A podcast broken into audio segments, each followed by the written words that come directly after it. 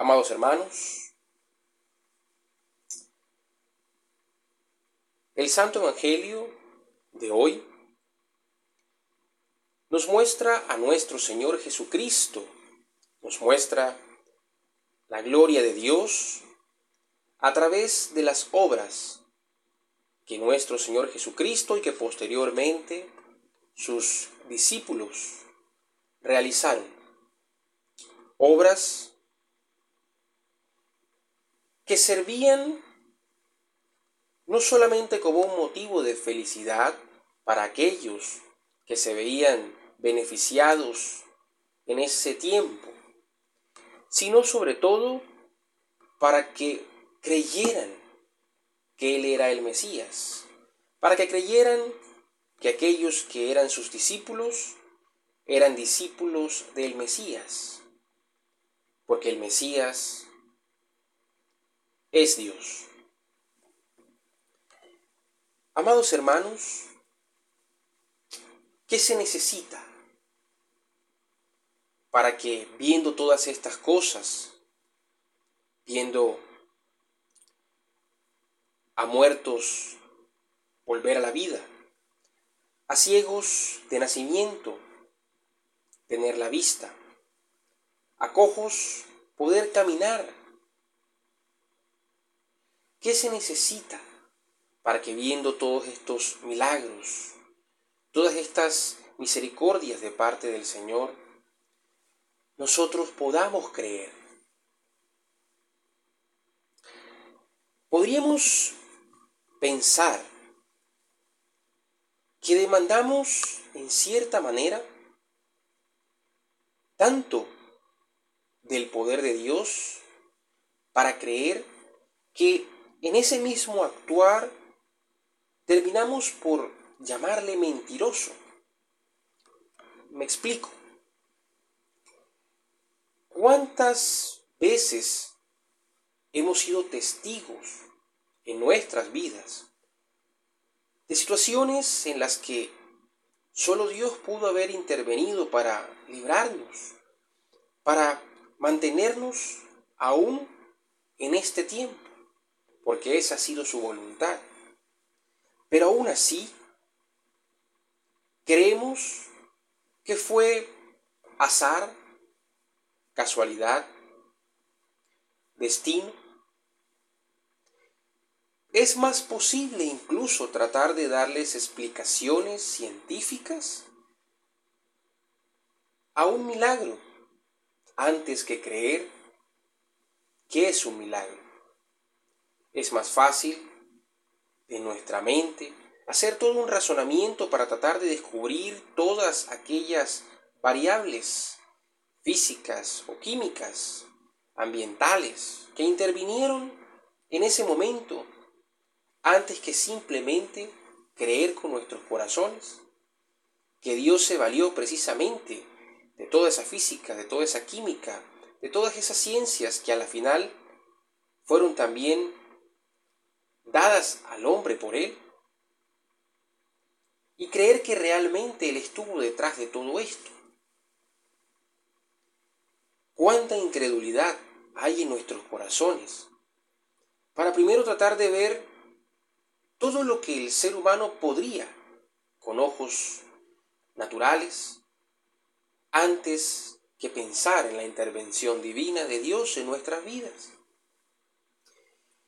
¿Cuántos pudieron haber en ese momento visto a Tabita volver a la vida después de que Pedro oró al Señor y de que se hizo la voluntad del Señor? ¿Cuántos realmente pudieron haber dicho obra de los demonios? Este es otro endemoniado más, como le dijeron a nuestro Señor Jesucristo, que él oraba por por acción de Belcebú. ¿Cuántos realmente no creyeron aún viendo? ¿Cuántos vieron las obras de nuestro Señor Jesucristo y tampoco creyeron? El mismo Tomás necesitó tocar para poder creer.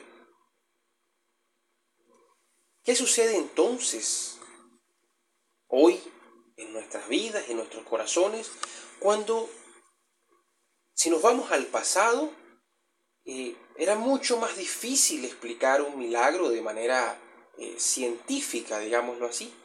Pero hoy en este tiempo, cuando de algún modo eh, esta bondad de Dios que llamamos ciencia, este descubrir la creación, porque realmente el quehacer científico no hace otra cosa que descubrir lo ya creado y tratar de, de algún modo, de poder recrear lo que está creado. Por eso es recrear.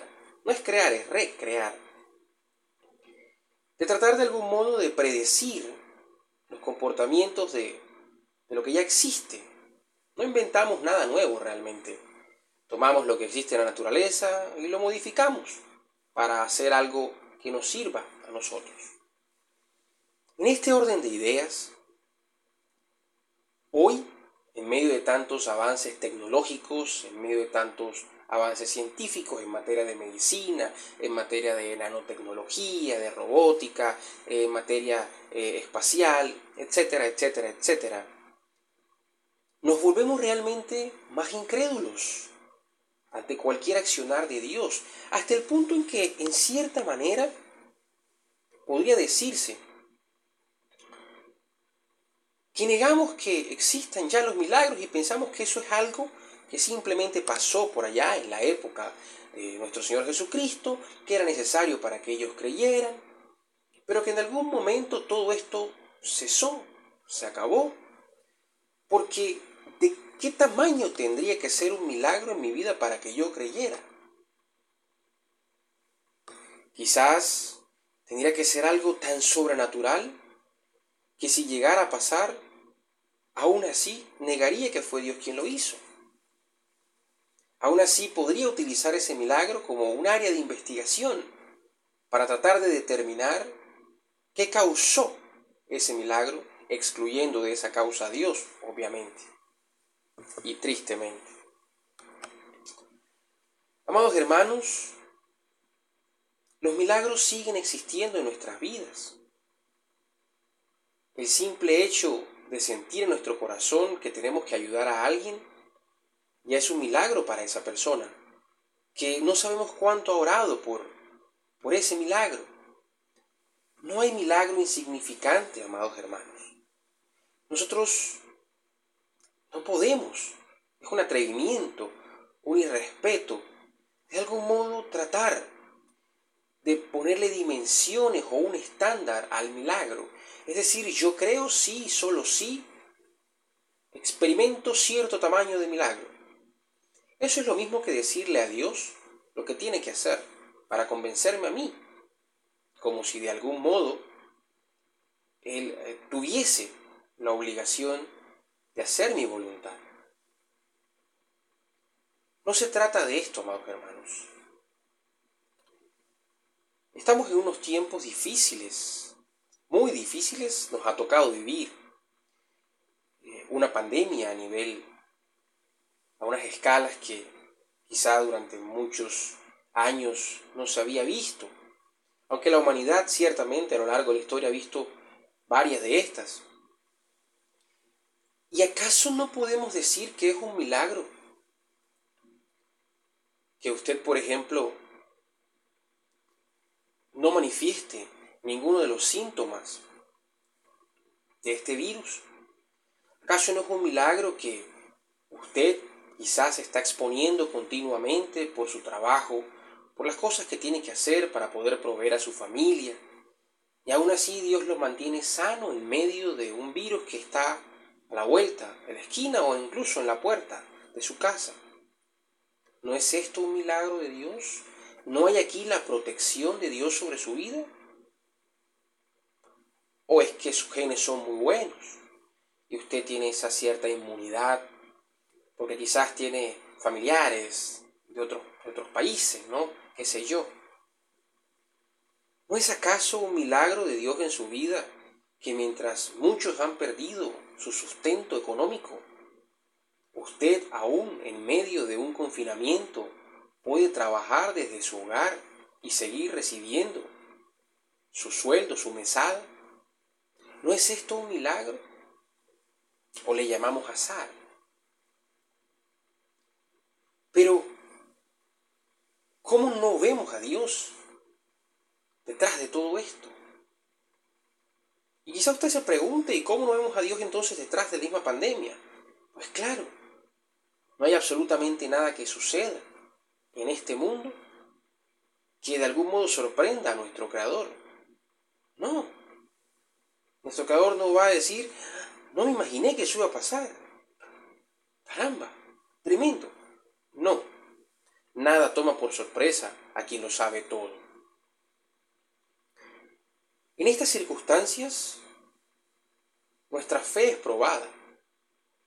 En estas circunstancias, tenemos que hacer una elección. O elegimos a Dios, o elegimos de algún modo al hombre, haciendo entonces a este hombre Dios de nosotros. No se trata, amados hermanos, de que lo que el hombre haga no sirva al mismo hombre, porque eso sería como decir que no vamos a creer en la vacuna porque yo prefiero que sea Dios el que, el que me libre de este mal. Porque la misma ciencia, amados hermanos, es una bendición que Dios proporciona al hombre. ¿Acaso la ciencia no ha nacido del filosofar, del, de, de, ese ejercicio de la razón, de preguntarnos el porqué de las cosas, de tratar de buscar una explicación? Pero el problema está en que cuando buscamos esta explicación, hacemos a Dios a un lado.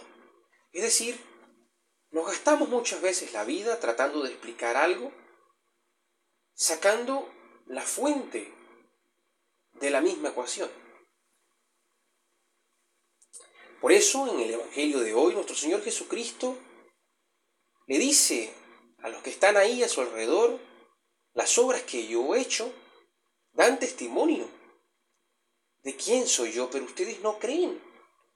Y no creen porque ustedes no son mis ovejas. Porque si hay algo que caracteriza a la oveja, es que cree en Cristo como su pastor.